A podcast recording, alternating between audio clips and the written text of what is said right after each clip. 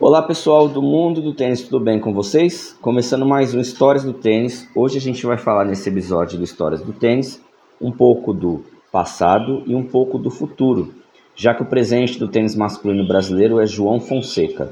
João Fonseca que tem 17 anos, vai fazer 18 anos neste ano de 2024.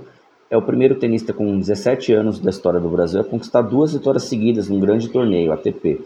João ele se diferencia muito dos, dos brasileiros que vieram pós-Guga, que o João tem um golpe e ganha pão. A direita do João é muito potente, é um forehand é, que vai dar muitas vitórias para ele, é um forehand que machuca bastante os adversários e ainda para nossa felicidade é um forehand que está em construção, já que o João com 17 anos ainda vai desenvolver o corpo dele, ele vai crescer mais.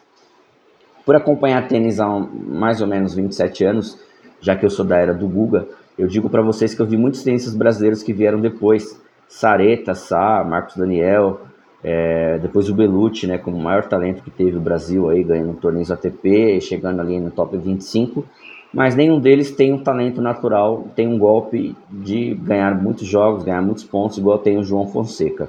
Então eu acredito que o João possa nos dar muitas alegrias aí é, no futuro. Não se sabe ainda se o João vai fazer o college, já que ele tem 17 anos, ele pode, se ele quiser, decidir estudar nos Estados Unidos, jogar o circuito universitário, é uma opção que ele pode ter e a gente tem que respeitar.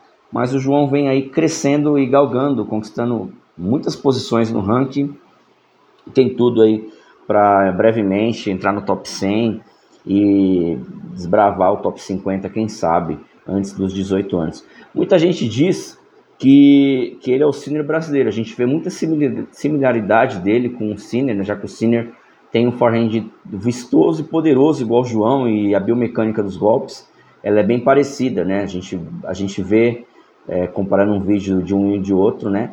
E o Sinner foi essa construção, né? O Sinner, quando apareceu ali no começo da pandemia, em 2020, fazendo quartas de final de Roland Garros contra o Nadal, muita gente já cravava que ele seria o futuro vencedor de Grand Slam da Itália. E esse ano, esse ano aconteceu, né? Esse ano teve algumas vitórias contra o Djokovic, teve, teve a grande vitória desse ano da semifinal e uma final que ele vira para cima do Medvedev. E já é vencedor de Grand Slam, já é número 3 e pode aí conquistar outros títulos de Grand Slam. E quem sabe assumir já a posição de número 1 este ano, já que o Sinner está crescendo. Então por que, que eu faço esse comparativo do Sinner com o João? João ainda tem muito a desenvolver a distância de idade do Cine para o Fonseca é muito tempo. Então, ao mesmo tempo que eu estou empolgado, eu digo a vocês que a gente tem que ter calma, né? Já que o João está em desenvolvimento. É natural ele perder alguns jogos, como ele perdeu de ontem, onde os adversários saibam jogar com, com consistência, marcando tenistas marreteiros como ele. E ele vai, essas derrotas servem de aprendizado para ele, para ele crescer cada vez mais no circuito. O Guga, gente, o Guga é um caso é, a parte no tênis brasileiro. O Guga estourou já ganhando o Roland Garros com 20 anos de idade. Né?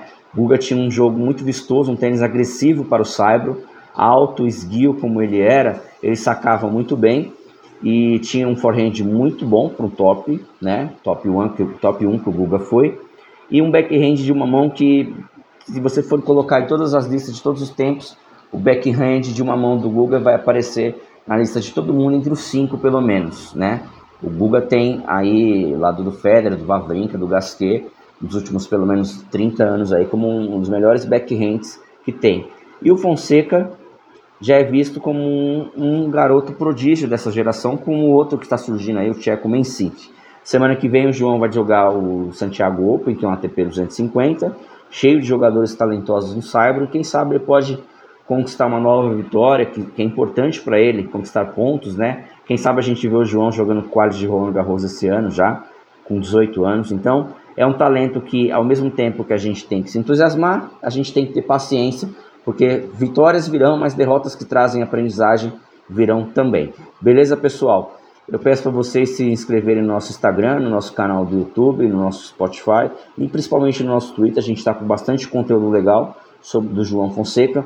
Segunda-feira a gente vai gravar um episódio à noite falando do Rio Open, que teve essa semana, além de outras coisas que virão por aí no mundo do tênis, tá certo?